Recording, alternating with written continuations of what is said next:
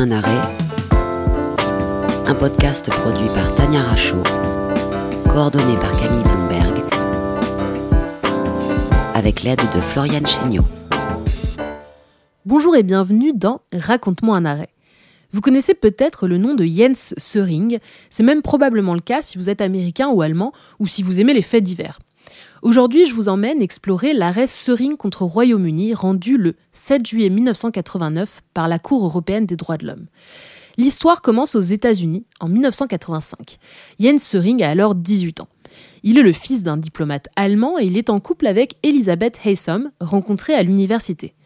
L'histoire bascule en mars 1985 quand les parents d'Elisabeth sont retrouvés morts et que le couple s'échappe au Royaume-Uni quelques mois plus tard quand les enquêteurs commencent à les cibler.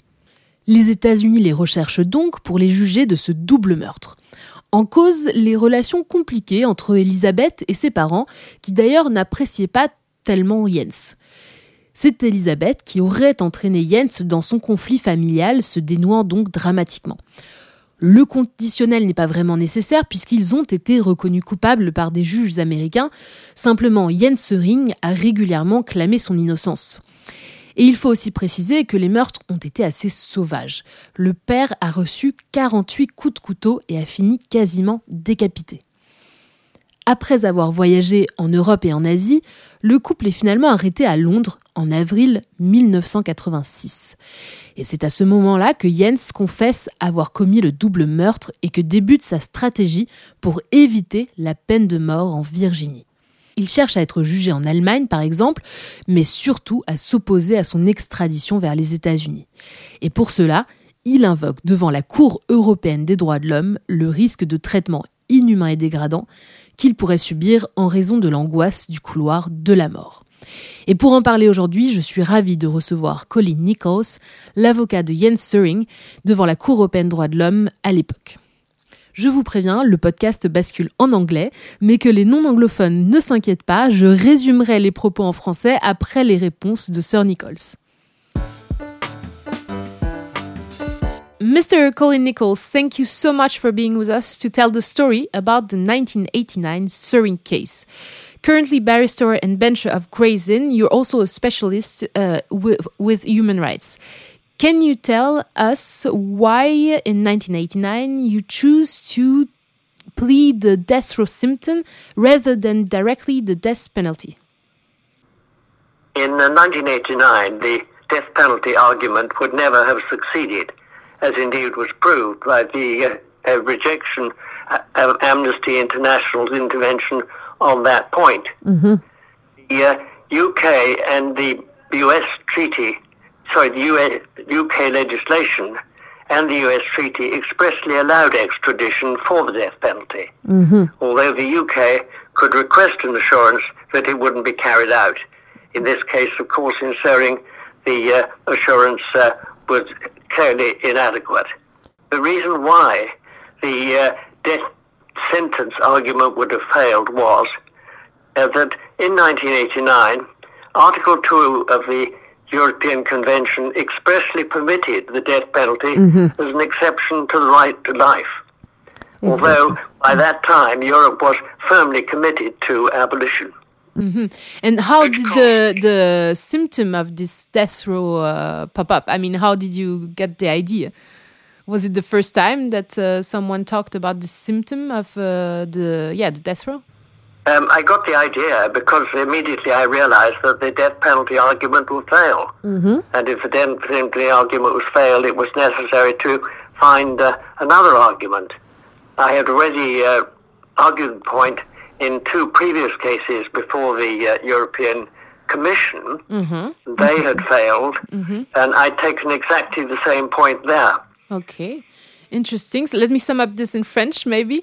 Euh, donc, euh, Monsieur Nichols, euh, l'avocat de Sering à l'époque, eh bien, nous explique pourquoi il n'a pas cherché à plaider la question de la peine de mort, du risque de la peine de mort pour Sering, parce qu'en en fait, à l'époque, tout simplement, la peine de mort est acceptée. Hein. L'article 2 de la Convention européenne des droits de l'homme le permet, hein, d'une part, et tous les traités d'extradition, eh bien, envisagent tout à fait cette possibilité. Hein.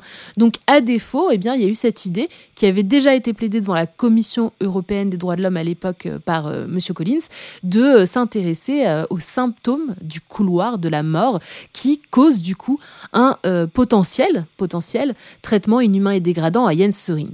So uh, back to uh, back to you. Uh, the um, question also is about the effect of this uh, can, case. Can I, just, can I just add to that further point?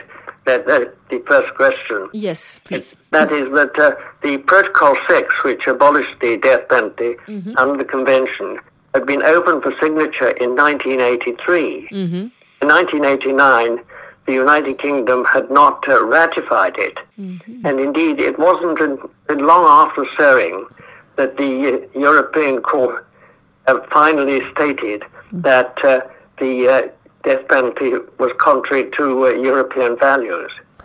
Yes, exactly. Mm -hmm. And uh, changed Article 2 vision then afterwards. Euh, je résume, hein, le protocole 6 euh, qui euh, prévoyait l'abolition de la peine de mort en temps de guerre, eh bien, n'était alors pas ratifié par le Royaume-Uni en 1989. Il a été ratifié ensuite, et il a fallu du temps d'ailleurs pour que ce protocole 6 soit ratifié et aboutisse à une nouvelle vision de la question du droit à la vie dans la Convention européenne des droits de l'homme. It is the European Union's Charter of Fundamental Rights adopted in 2000 that finally said no one shall be condemned to the death penalty or be executed. A more recent text, it was easier maybe to introduce this uh, general uh, forbiddenness of uh, death penalty. But uh, yes, it's yes, right. Yeah, okay, okay. and uh, so this one shot with Söring was interesting, but then it had uh, larger consequences on the case law of the ECHR. Yes, Söring was a defining, defining moment in the case law of the court.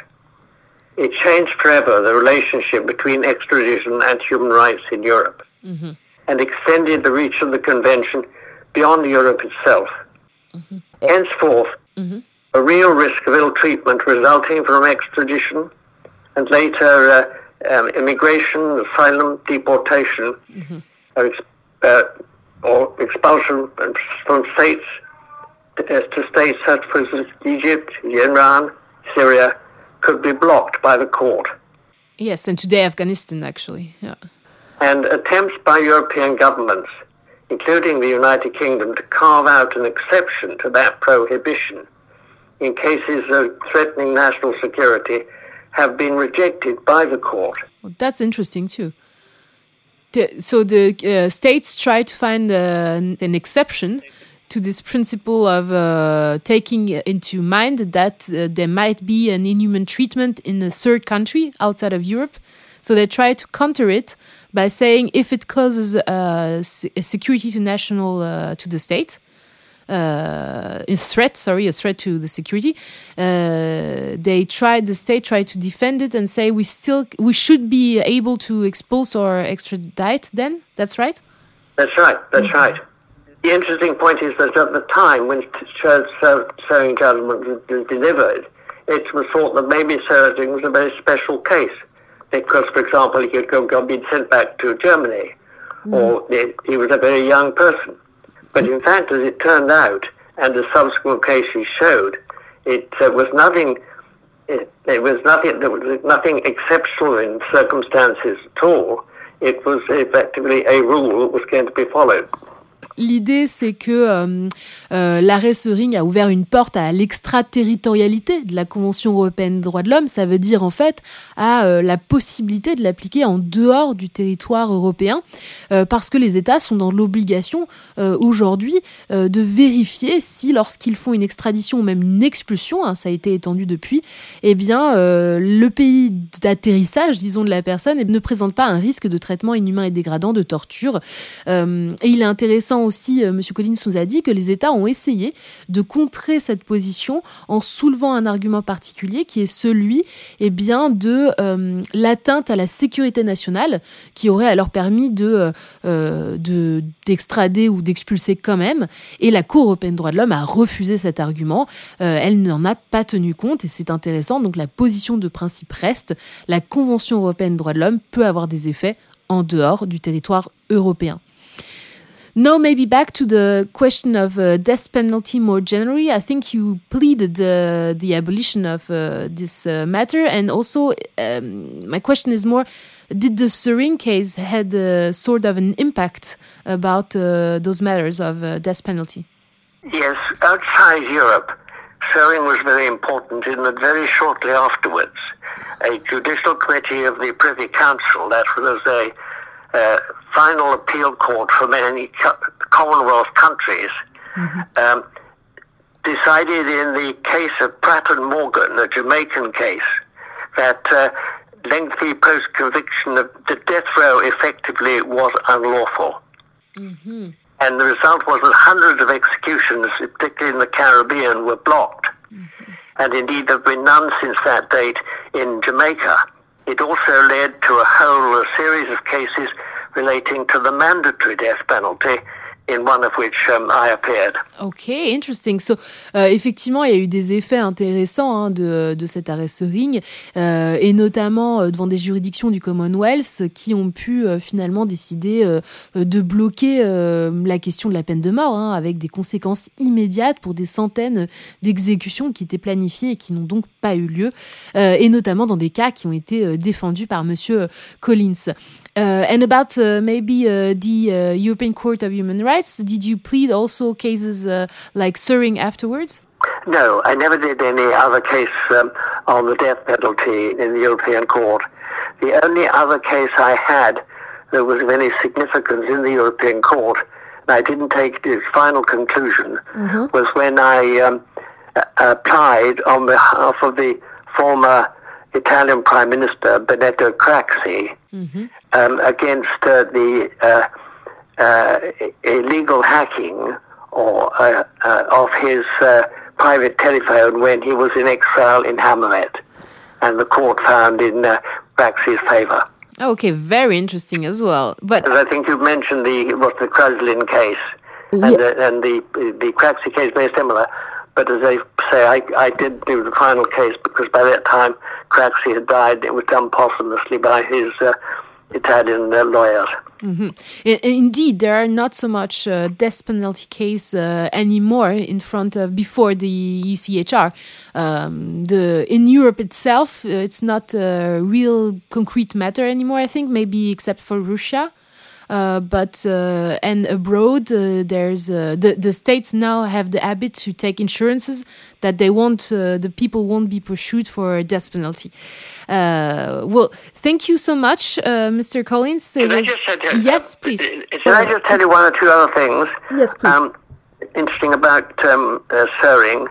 Um, first, it was the first case in which the court made a ruling requesting a country not to extradite mm-hmm. before the final decision. Mm-hmm.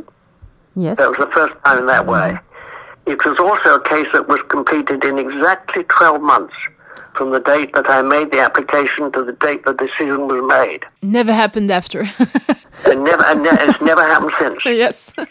the next thing was that it was the first case in which another European state intervened. Oh yes, uh, Germany. Germany, of course, yes, intervened on behalf of, mm-hmm. of, of course, he was a German boy. Mm-hmm. And the next thing was it was the first case in which an organisation was permitted to intervene. Mm, that's also interesting. Also, was amnesty. So amnesty. it was a whole series of firsts. mm-hmm. Big first and, in 1989. Off, at the moment, we did the hearing in one day, mm-hmm. and the court allowed me and the uh, British Attorney General to have effectively the same sort of argument across the floor as we might have had in England, which was extraordinary for the Strasbourg court, where normally everything is so formal. Alors, pour résumer donc euh, ce que Monsieur Collins vient de dire, c'est une série de premières fois dans cet arrêt euh, Sering, hein, la première fois que euh, il y a une question euh, d'extraterritorialité, qu'on rend responsable un État pour ce qui se passe en dehors du territoire européen, la première fois qu'un autre pays est associé à la procédure, ici l'Allemagne, est la première fois aussi que l'affaire euh, est résolue en 12 mois. Première et dernière fois probablement devant la Cour européenne des droits de l'homme qui est un petit peu engorgée. Et voilà, et donc on remercie bien évidemment Monsieur Colin Nichols, l'avocat de Jens Söring en 1989 et qui nous a accompagnés pour la découverte de cet arrêt. Alors la Cour européenne des droits de l'homme décidera donc en 1989 que le Royaume-Uni peut être tenu responsable d'une violation de la Convention s'il exécute cette extradition sans aucune garantie sur la peine de mort. Les négociations diplomatiques aboutissent à un accord pour éviter cette torture du syndrome du couloir de la mort par le fait que la peine de mort ne sera pas requise à l'égard de Jens Söring. Il est condamné en 1990 à de la prison à perpétuité, tandis qu'Elisabeth, elle, est condamnée à deux peines de 45 ans de prison pour chacun des meurtres. Depuis sa prison, Jens Söring change sa version des faits. Hein. Il avait d'abord avoué, puis il commence à dire que finalement il est innocent et qu'il couvrait en fait Elisabeth, qui connaissait des problèmes d'addiction. Des documentaires et des livres sortent sur le sujet, soutenant notamment ces théories. Même Angela Merkel s'en mêle pour plaider au moins son retour en Allemagne. En 2019, il bénéficie finalement d'une libération anticipée à l'âge de 53 ans et il est expulsée en Allemagne. Elisabeth est aussi libérée, mais elle est expulsée au Canada, pays de sa nationalité. Du côté des juristes, on retient surtout l'arrêt Sering comme le premier obligeant les États à vérifier la situation concrète dans un autre pays en dehors du territoire européen en cas d'extradition ou d'expulsion. C'est cette extraterritorialité que l'on évoque régulièrement. Et en plus, il s'agit quand même d'une violation virtuelle. La Cour reconnaît qu'il y aurait violation en cas d'extradition.